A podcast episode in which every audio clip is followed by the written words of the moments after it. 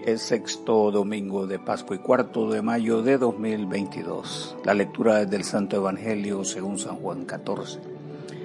Jesús le contestó, el que me ama hace caso de mi palabra y mi Padre lo amará y mi Padre y yo vendremos a vivir con él. Quien no me ama no hace caso de mis palabras. Las palabras que ustedes están escuchando no son mías sino del Padre que me ha enviado. Les estoy diciendo todo esto mientras estoy con ustedes, pero el defensor, el Espíritu Santo que el Padre va a enviar en mi nombre, les enseñará todas las cosas y les recordará todo lo que yo les he dicho. Les dejo la paz, les doy mi paz, pero no se la doy como la dan los que son del mundo. No se angustien ni tengan miedo. Ya me oyeron decir que me voy y que vendré para estar otra vez con ustedes. Si de veras me amaran, se habrían alegrado al saber que voy al Padre porque Él es más que yo. Les digo esto de antemano para que cuando sucede, entonces crean. Esta es la palabra del Señor. Jesús, la palabra, el paráclito y la paz. Jesús, amor por su palabra y comunión con el Padre. El Señor responde la interrogante de Judas, el otro discípulo mencionado entre los doce, sobre el porqué de la revelación de Jesús a los suyos y no a los impenitentes. El maestro evoca la poderosa fuerza del amor entre sus hijos, ahora con el componente inseparable de sus mandamientos o su palabra, que es el vínculo sistémico e inalterable que por siempre mantiene la unidad entre Dios y los creyentes. Jesús muestra dos cosas esenciales. La primera es el amor, nervio indiscutible de su comunión con los humanos, ya que al ofrecer su iniciativa de amarnos, es Él quien da el primer paso en su intensa búsqueda del pecador. Hemos de recordar que su amor llega hasta nosotros por nuestro estatus de seres en estado de enemistad y separación con el Creador. Tal condición es por demás notoria y requiere la reconciliación urgente para todos, según lo dice el apóstol de manera inminente. Porque si Dios, cuando todavía éramos sus enemigos, nos reconcilió consigo mismo mediante la muerte de su Hijo, con mayor razón seremos salvados por su vida, ahora que ya estamos reconciliados con Él. Lo segundo es su palabra, la cual es exaltada reiteradamente por Jesús poniéndola en la cima de la vitalidad y nos llama a la obediencia y respeto a su voz que tomando esta figura dice, mis ovejas oyen mi voz y me siguen. Esta voz es implantadora de vida y regeneradora, regeneradora del espíritu que necesita propósito y vitalidad. A cierto doctor de la ley le dice en un diálogo, el que no nace del agua y del espíritu no puede ver el reino de Dios. Así, esta palabra es esencialmente espíritu y vida, reproductora del bien, esencial en la relación del Dios hombre. También anuncia que tratemos con aprecio y sinceridad la palabra de este Evangelio, para que todo el que crea en él no se pierda, sino tenga vida eterna.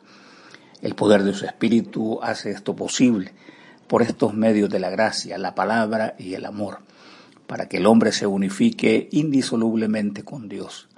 Aquí se trata de una demostración espiritual y poderosa en el testimonio para el mundo.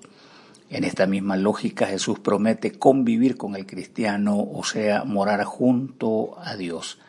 La expresión griega moné da la idea de una relación de intimidad, como ocurre en vuestra casa de habitación.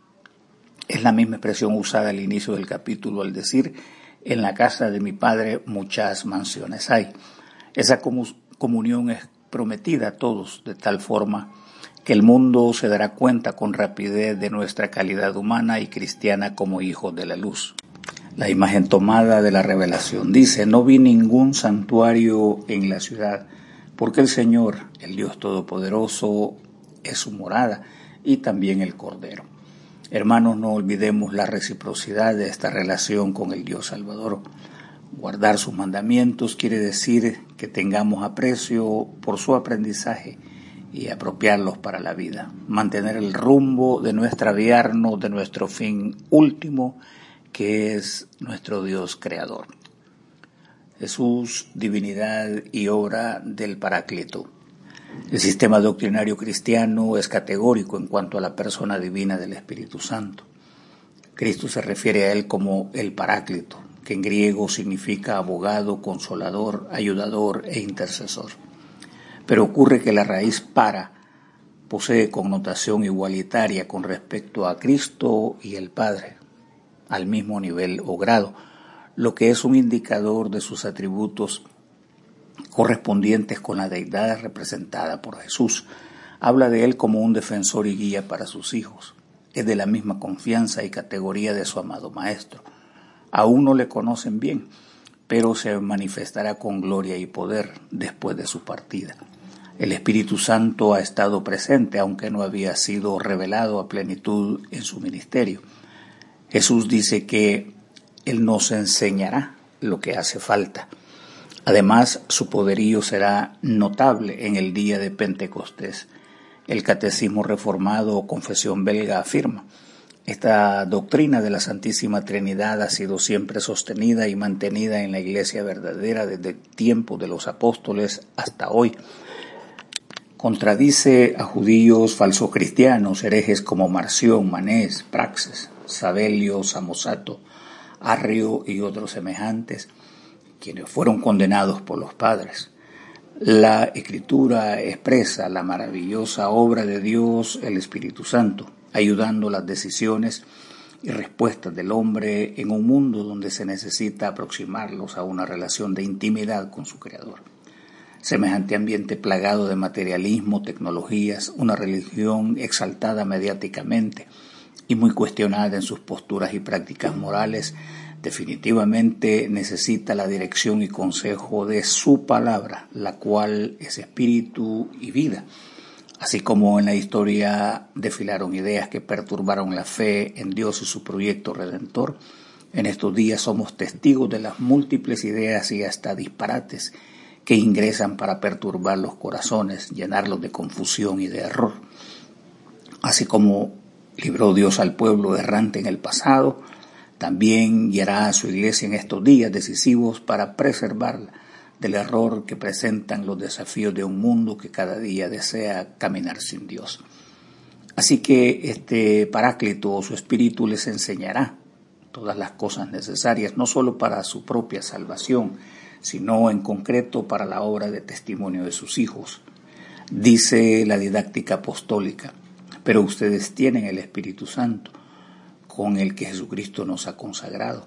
Y no necesitan que nadie les enseñe, porque el Espíritu que Él les ha dado los instruye acerca de todas las cosas, y sus enseñanzas son verdad y no mentira. Permanezcan unidos a Cristo conforme a lo que el Espíritu les ha enseñado. Este testimonio opera en cada creyente, con la mediación de su palabra y sumisión a ella. Por eso es que usa la expresión que nadie les enseñe ya que decididamente obrará en la intimidad y según sus juicios en conformidad a las decisiones, eh, las necesidades que son presentadas a Dios, conociendo lo apropiado para sus hijos. El Espíritu, dice el apóstol, ayuda a nuestra debilidad e intercede por nosotros. Jesús, le dejo mi paz, un don del cielo. Hablar de paz es un tema que trata del temor y perturbación de espíritu, ya que evoca de inmediato el escenario conflictivo por el que atraviesa el hombre. Cada quien experimenta los embates de la realidad que trae el mundo. Jesús habla de la paz como un don de Dios al decir les doy mi paz. El contexto incomprensivo del sector religioso judío apuntaba a una radicalización de la paz en el sentido de ausencia plena del conflicto o guerra. De hecho, su interpretación de los signos mesiánicos era que cuando el Mesías llegara, éste traería la paz para el mundo. Y es la razón, entre otras, por la que durante tanto tiempo han rechazado a Jesús como el Mesías esperado. Él comienza el capítulo mencionando los efectos que trae la ausencia de la paz. No os turbéis, no tengáis miedo. De hecho, su excelsa paz fortalece nuestro espíritu enfrentando las peores turbulencias y ganando la batalla al temor. Dice su palabra, en el amor no hay temor, sino que el perfecto amor echa fuera el temor. El texto declara que cualquier forma de temor tiene como agravante el castigo. Dicha condición indica que no hay tal magia, decreto, poder humano, acuerdo de paz, etc., que sea capaz de resolver el conflicto de guerra e inseguridad por el que atraviesa la humanidad. Curiosamente, tanto la guerra como la paz es manipulada por líderes en el mundo manteniendo al hombre en vilo y así alcanzar sus propósitos mezquinos. Leo Tolstoy escribió El hombre se prepara para la guerra en tiempos de paz, como advirtiendo lo frágil que es el deseo humano, lo egoísta que resulta la mejor buena intención. En cambio, la certeza de Jesús con su don para la paz es loable, segura y definitiva. Primero porque procede de Dios, la mejor fuente de verdad, esperanza y seguridad. Jesús es el gran artífice de la paz. El profeta dijo de él, Dios nos ha dado un hijo y se llamará su nombre admirable, consejero, príncipe de paz. Luego su paz reposa segura en los corazones regenerados de los hombres de buena voluntad que desean el bien. Esto no es para todos, ya que muchos deciden por el mal, la violencia, el terrorismo, la intimidación, la extorsión, etc. Jesús ha anunciado a sus seguidores, bienaventurados los que trabajan por la paz, pues ellos serán llamados hijos de Dios. Con ellos nos hace directamente responsable de trabajar arduamente por este bien disponible para todos y no solo para unos pocos. Declara que no vendrá como una entrega automática, sino que debemos trabajar incansablemente por ella.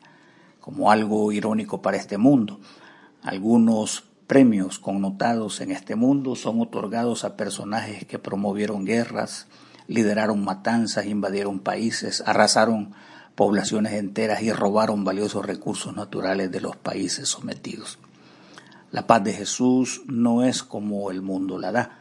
Esta paz hay que merecerla, luchando día a día, pensando en el dolor y pesar de los demás.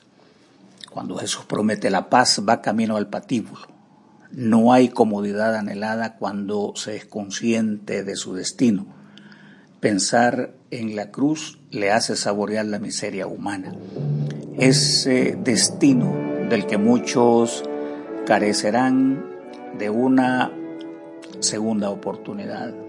Hermanos, es hora de juntarnos a luchar con valentía por esta paz prometida de la cual somos parte activa, recordando al profeta que nos acompaña con sus palabras esculpidas. Mas el herido fue por nuestras rebeliones, molido por nuestros pecados, el castigo de nuestra paz fue sobre él, y por su llaga fuimos nosotros curados. Vayamos por la vida sembrando el bien, como portadores del Evangelio de la paz, para iluminar a todos los hombres. Oremos. Oh Dios, tú que has preparado para los que te aman cosas tan buenas que sobrepasan nuestro entendimiento, infunde en nuestros corazones tal amor hacia ti, que amándote en todo y sobre todas las cosas obtengamos tus promesas, que exceden todo lo que podamos anhelar. Por Jesucristo, tu Hijo, nuestro Señor que vive y reina contigo, y el Espíritu Santo, un solo Dios, por los siglos de los siglos. Amén. Y que la bendición de Dios Todopoderoso, Padre, Hijo y Espíritu Santo, descienda sobre vosotros y os acompañe siempre. Amén.